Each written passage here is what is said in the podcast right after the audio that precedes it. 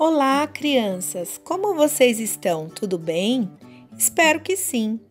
Quem está falando é a professora Cristiane e estou aqui para conhecer um pouquinho de cada um de vocês e saber como funciona a explosão de sentimentos em suas vidas.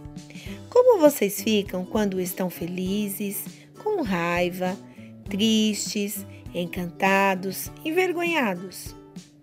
Hoje vamos olhar para o espelho e observar as expressões de nosso rosto com cada sentimento.